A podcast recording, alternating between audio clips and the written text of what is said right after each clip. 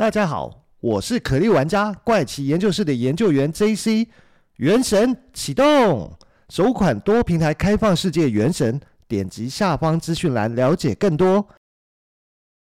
二零一一年五月，有一位城市设计师 （A.K.A. 工程师），他花了一万枚比特币买了什么呢？嗯，他只买了两份大披萨。那如果是二零二一年三月的今天，一万枚比特币大概值多少钱呢？大概值一百三十七亿台币。哈，他花了一百三十七亿台币的价值的比特币，只买了两份大披萨。Oh my god！嗨，欢迎回到怪奇研究室，我是研究员 JC。JC。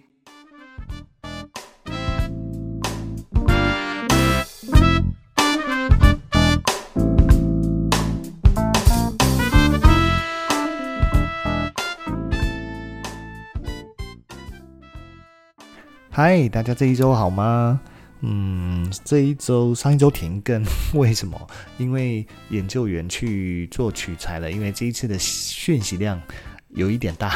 所以花了一点时间去收集，还有去验证跟校正所收集到的资讯。那这一集的内容其实会分成上下两集来跟大家做分享。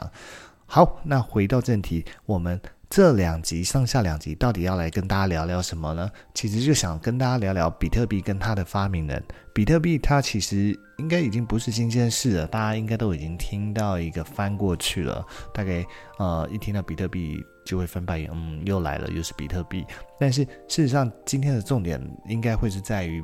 比特币跟它的发明人的关系，还有就是发明人到底是谁这件事情。所以呢，我们就直接切入正题吧。我们就来聊聊啊、到底比特币的发明人跟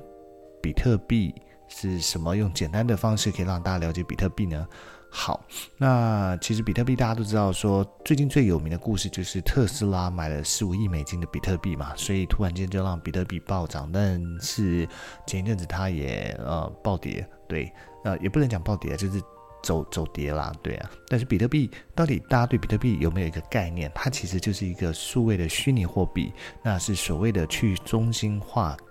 跟采用区块链底层技术而成的虚拟货币。等一下呢，会用一些比较浅显易懂的方式来跟大家介绍一下。那不过我们现在来讲讲看，到底比特币它兑换我们实际的。一个交易金额，它会是多少钱呢？其实截至今天三月多的三月初的一个比特币的呃汇率呢，它大概是在一枚比特币可以兑换四万九千四百二十一点六十块美金，嗯。是 四万九千哇，这很高诶。我们先用五万来算好，五万比较好算嘛。那嗯，今天呃不是今天啦，就是这一阵子的美金比台币的汇率比啊，大概是一比二十七块。所以如果我们用这个汇率来算二十七块的话，它大概有一百三十三万台币一枚哦，光是一枚就要一百三十三万，这个比台积电股票还贵。台积电股票今天。呃，我看的那个它的收盘汇率应该是六百多块嘛，六百出头，那大约就是六十万的意思。那但是，一枚比特币可以买两张台积电的股票，还有涨，所以就知道比特币目前的价格是有多高昂。好，那比特币因为呃这么长的时间进入大众市场，步入大众市场的演年，所以其实。不管是呃世界各地的呃一般消费者，包括台湾的消费者，应该都很呃熟悉，台湾的用户都很熟悉什么叫比特币的。反正你讲比特币就知道它是一个虚拟货币，然后大概知道它很贵。但是它很贵，我们就好就从当初一些开始大众熟悉它、知道它的故事讲起。其实就是在二零一一年五月呢，有一位城市设计师 （A.K.A. 工程师）啊，他就曾经花了一万枚比特币买了。一点小东西，为什么讲一点小东西呢？是因为他真的买了一点小东西。你现在如果想想看，一万枚比特币，他竟然买这种东西哈，他真的是应该会呕死吧？他到底买什么？他买了两份大披萨，就是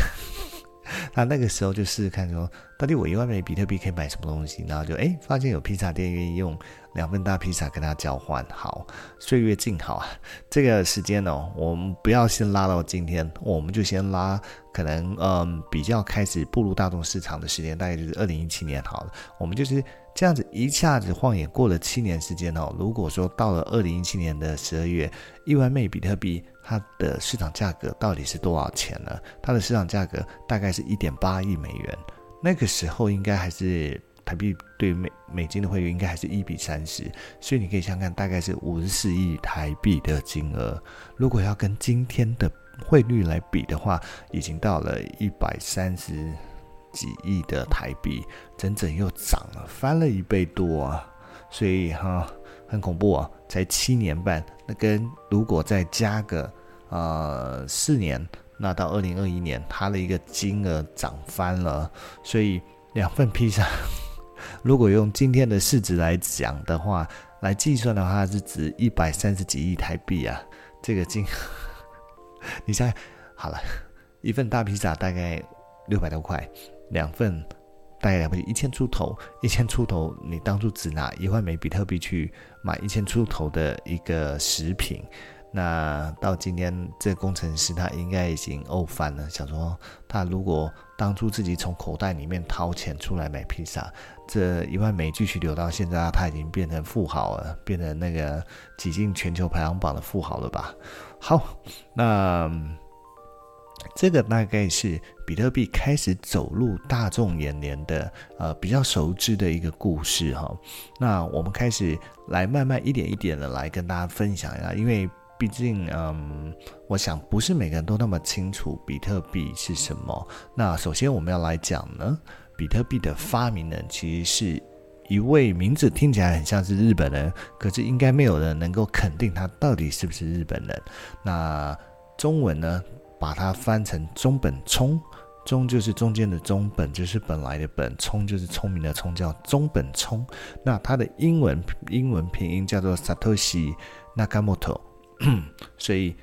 从英文来看的话，你一定会觉得他是日本，因为这个就是日文的音拼英文拼音方式嘛，对啊。那但是在嗯。这个全世界没有一个人知道中本是中本聪是谁，所以相对的，虽然这个名字听起来很像是日本人，不管是从中译还是英文的拼音上面来看，都觉得他应该是日本人，但是事实上没有人认识他，所以也没有人可以肯定他是不是真的是日本人。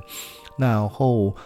他到底是谁呢？说实话，就像前面讲的一样，嗯，从他开始发明比特币到今天。没有人知道他是谁，没有人发现他是谁，没有人认识他，所以呢，没有人敢肯定他是男的女的，是一个人还是一个 team，一个团队在做这件事情呢？只能说他在二零零八年宣布了这件事情，他要做呃虚拟货币这件事情，一直到现在，他其实从来没有真的跟人家面对面的交流过，所以事实上他就是一个谜。跟他发明的东西就是这个 Bitcoin，就是比特币，也没想到会给这个世界带来这么大的一个影响跟变化。好，那继续在探讨中本聪之前，嗯，我想说我还是简单介绍一下比特币。那前面其实有讲到，比特币它是一个所谓的去中心化，它采用的是点对点的网络与共识主动性、开放原始码以及以区块链作为底层技术的一种加密货币。那它事实上是在二零零九年的一月三号呢，创世区块诞生以后呢，比特币才开始真正的去呃，在这个世界上运作。那比特币它其实没有一个限制，就是任何人都可以参与比特币的活动，然后可以透过俗称挖矿的一个电脑运算来作为发行。那前面讲到所谓去中去中心化，而且是以区块链的底层技术来操作这个加密货币呢，接下来就用一些比较简单易懂的方式来跟大家解释什么叫做中心化跟去中心化，还有比特币的原理。要不然如果一直讲点对点的技术跟区块链的底层技术，我相信如果没有这个研究，大家还是听不懂它是什么。好，那首先来介绍什么叫做去中心化哦。我们举例来讲，呃。有一有有有有一个小强，他住在不是蟑螂的小强，是名字叫小强的人，他所住的。呃，大楼一共有八位住户，包含小强他自己。然后他的隔壁邻居呢，老乔常常就是呃月底没钱，月光族，他就来跟小强借钱，每次就来借一百块、一百块、一百块。然后小强因为知道借钱给老乔很容易被赖账，所以呢，他就决定我要把他如果跟我说要来跟我借钱，我就把钱放在楼下的邻居，也是这个社区的主委志明那里，就叫老乔去找。志明拿钱，然后顺带拖志明下水做证人，那请志明写下借据，白纸黑字的一个载明借贷关系，证明老曹曾经来跟小强借了一百块钱，这个就叫去中心化，基本上就是银行借贷就是一种中心化的表现。但是呢，接下来问题就来了，就是老曹食髓知味。一直来借钱，借个不停，然后小强一直要把钱放在志明那里，结果变成是志明他要跟小强收服务费，说哇很烦哎，老乔一天到晚来找我，就是早上也来，中午也来，晚上也来，那你要付我服务费，或者是啊、小强知道他把钱越放越多在志明那里，换小强其实担心的会不会有一天志明就卷款。落跑了，就为了区区的几千块，还是怎么样嘛？对，所以呢，基本上就是对于中性化的担忧，小强就想了另外一个方法。嗯，刚刚前面讲到，小强住的社区有八位住户嘛，他决定要把楼上楼下不含自己跟老乔的另外六个邻居呢都拖下水。他于是呢做嗯准备了六本账本，就是放在六位邻居那里来。只要老乔一来跟小强借钱，小强就赖每个人，赖六位，刚刚六位讲六位邻居，都请他们在账本上面记录下几月几号几点几分，老乔又来跟小强借多少钱。如果之后老乔想赖账呢，他还必须把六本账本都偷到手，做篡改或者是销毁，要不然总是会漏掉有一个人，他其实也帮我记录好了老乔来跟我借钱这件事情，所以呢。这件事情就叫去中心化，所以刚刚上面讲的叫做中心化。那银行的借贷方式就是所谓的中心化。那刚刚讲的啊，叫强放的六本账本账本在六位邻居那，这就要去中心化。所以去中心化基本上就是区块链的原理，也叫做分散式账本。但是这样听起来对小强是一个很好的解决方法，但是对于被委托的另外六位邻居而言，那我到底有什么好处？我帮小强去做这些事情一点都不好啊！凭什么我要帮你小强记账？那我又不会收到利息，所以小强他只好再另外想想看看有什么方法可以满足自己，也能满足大家来帮我做这件事情呢？于是小强他想出来的方法就是从现在开始。第一个帮大家记录好账本的邻居，就能获得一定数量的酬劳。这个酬劳呢，就是比特币，而这个记账的行为呢，就是俗称的挖矿。所以原来我们一直听到很多人他们在挖矿、挖矿、挖矿，在做什么？其实原来就是在帮大家记录，就是帮这个呃区块链里面所有的人。啊，比特币的交易行为去做一个记账的动作，所以当他做了这些事情，他会得到一些等值的酬劳，就是他会得到多少的 Bitcoin。那就原来这就是一个挖矿背后的目的，那跟他做的过程，原来就是帮人家做记账这件事情，跟得到酬劳的这件事情。好了，不过另外一个问题又来了，作为酬劳的比特币又不是真实世界的货币啊，因为。真实世界的货币其实都是由各国的中央银行所发行，而且它要发行的货币的那个面额，为什么有的国家的货币汇率很高？为什么有的国家汇率很低？举例讲，啊，美金兑台币就可以兑到二十七，呃，一块美金换二十七块台币，可是台币去换日币，我可以一块台币去换到四块多日币，这很奇怪，为什么会是这样？那当然，呃。金额的汇率的高与低跟国力的强盛并没有绝对的关系，而是指他们每一个国家的一个汇率政策是怎么样，还有就是说它能发行的一个货币货币面额有多少等等等，可能都是有关系。但是这中间的一个道理，嗯，我不在这边去做深入的解释。那但是为什么美国家可以发行一定的金额，而且是？在世界上流通，让其他国家是认可它的。那当然，除了他们要加入一些国际组织以外，他们也要有一定的黄金的存量，就是那个黄金的，他们的黄金购入黄金的数量呢，其实是对等于这个国家所发行的呃货币的总面额。所以，代表其实有点像是你要有担保品的概念了，就是我有一个担保品，所以我才可以发行这些货币。好，那这是真实世界的货币嘛？那可是比特币又不是真实世界的货币，那或讲难听一点，这感觉你拿到比特币是不是跟呃幼稚园小朋友在上课的时候表现很好，所以老师就给你一张呃 sticker，就是小贴纸作为奖励呢？那感觉是一样的事情啊，因为小朋友幼稚园小朋友拿到 sticker，他不能拿着这张 sticker 走进 seven 说我要换一包饼干，这 seven 的店员应该是不会理。小朋友的这样的一个要求吧，虽然小朋友很可爱，可是你总不会答应让他拿着 sticker 小贴纸来跟你换一包饼干吧？就是说，你还是得拿钱来买饼干啊。所以啊、比特币它必须要让人家觉得说，它是真的可以拿来做一个交易或交换。呃，背后怎么去实现这件事情，一定就是要让他觉得它值钱，要不然。这样子，我们讲回前面小强的六位邻居，他为什么要投入自己的时间、精力跟资源来协助小强做一件事情？于是呢，小强就继续对比特币做了一些设计。首先呢，他是把总量设定一个总量，就有点像是说，嗯，限量总是残酷的，没错，他就是把它设定一个总数量，这样比特币就成为是限量商品了。所以呢。第一个是比特币的上限就是两千一百万枚，它不会再超过，它不会到两千一百万零一枚，就只有两千一百万枚这么多。然后每四年它的产量就会减半，这意味着前四年的时期可以挖出的比特币数量会有一千万枚，然后过四年可能就只剩下五百万枚，再过四年的时候就会剩下两百五十万枚。等等，上面我讲的是举例啊、我不是说第一年前四年真的就一千万美可以挖，我只是要举例说，它其实设了一个每四年减半的这个游戏规则，所以我前面举例说，如果前四年是一千万，再隔四年就剩五百万可以挖，再隔四年就会剩两百五十万可以挖。如果以这个方式来举例的话，从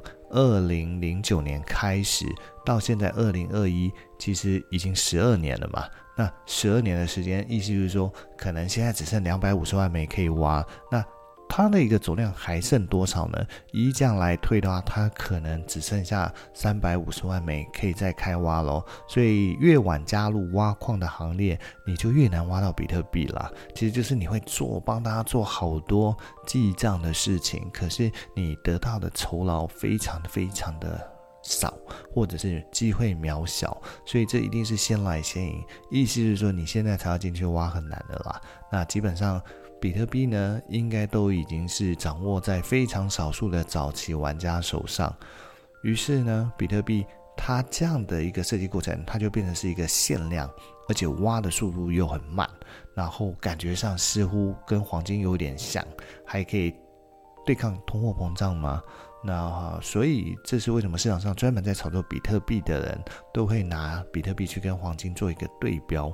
但是呢，刚刚讲到的通货膨胀、抗通货膨胀这件事情，它似乎就有代表一些不确定性，因为目前市场上百分之九十八的比特币呢，都掌握在不到一趴的人手里面。那等于这些人就像是赌场上的庄呃庄家啊，发牌与否是由他们来喊。他们如果想要让它涨。他们就会去炒作，让它涨。那他想要收割的时候就收割。那至于我们这些一般人呢，最好就是不要去碰，因为第一个，你现在根本碰不起。你现在去买它，它明天是涨或跌，它没有一个依据。它不像说很多的嗯股票，它可能会随着呃上市公司的财报公布了，你可以看得到它的一个表现，那就会有一些预期反应，造成它的股票开始往上涨。那或者是你看到它的财报一公布，是发现它的营收预不如预期，所以你就会觉得我想要抛售它，引起它的一个股价开始下滑，或者是这家公司的确出了一些状况或者是丑闻，导致它的一个股价往下走。可是比特币没有这些事情去影响它，所以它之所以涨跟跌，完全就是操作在这些。嗯，你可以把它讲是炒手也好，或者是刚刚举例赌场上的庄 庄家，为什么“庄”这个字一直发一直发音很奇怪？对，所以一般人真的不要轻易的去碰，甚至不要想说我要去投资比特币这件事情，那也不用去想挖了啦，因为现在已经是十二年了，已经从正式发行到现在十二年，所以呃，代表着是越来越难挖，而且据说，呃，全球最大的矿场。挖矿场应该还是在中国，所以中国手上应该啊，我专门的挖矿的这些，嗯，要算他是挖矿手吗？他应该持有最多的比特币吧？应该对，但而且知道挖矿其实是非常吃电的这件事情，而且非常的吃显卡。那就是，所以为什么会有一阵子很多人都会租一个房子，然后里面布布满了满满的呃 server，他在做什么事情？其实就是在做所谓的挖矿，俗称的挖矿，其实就是在挖比特币啦。所以比特币呢，嗯，不建议他是一般人来碰，而是嗯，我们就看着它吧。而且比特币，说实话。它就是因为有一些太特殊的状况，所以其实，在现在现实世界里面，比特币大部分它会被沦为在一些可能不是那么正当的交易，一直到特斯拉，他因为买了十五亿的美金的比特币，所以，呃，马斯克才说欢迎用比特币来买特斯拉的汽车，他把它。一个有产品，然后而且他手上又拥有大量的比特币，所以他才可以去做一个对标，说，啊，欢迎你用比特币来购买我的车。可是，一般人你能拿着比特币去哪里做交易？你能够拿去 Seven 说，哦，我用一枚比特币把你这家店所有的东西都包了吗？好像也不行，他也不会接受你这样的一个要求。虽然你可能手上真的持有比特币。可是，除非是那家店是加盟店，然后加盟主愿意收你的比特币，要不然我觉得是很困难的一件事情。它不像我们拿着信用卡，只要到能够收刷卡的店面，我们就可以做消费；不像我们拿着现金，或者是甚至你说 l i Pay 接口支付也好，你只要到这家店，它有用 l i Pay 跟接口支付去收款的话，你就可以做支付的这件事情。可是比特币，虽然我们都会说，哦。它今天的汇汇率是这么高，就是一枚比特币对应的是四万九美金。可是你真的拿一枚比特币说，我现在就转给你一枚比特币，我要买什么？会有多少店家愿意这样接受？所以呢，比特币并不能够跟现实生活上的一个嗯支付货币画上等号。所以呢，这就是为什么不去。鼓励大家现在进场，呃，不要讲现在啦，以后我可能也都觉得还是不是那么鼓励大家去做这件事情，做投资比特币这件事情，因为其实它的一个不确定性太高了，所以。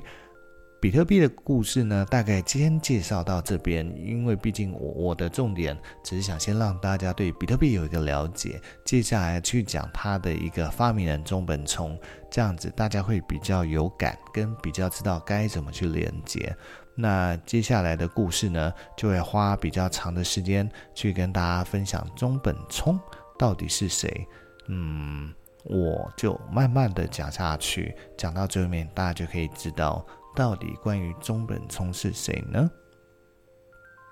会有答案吗？其实我也不知道哎。好，那我我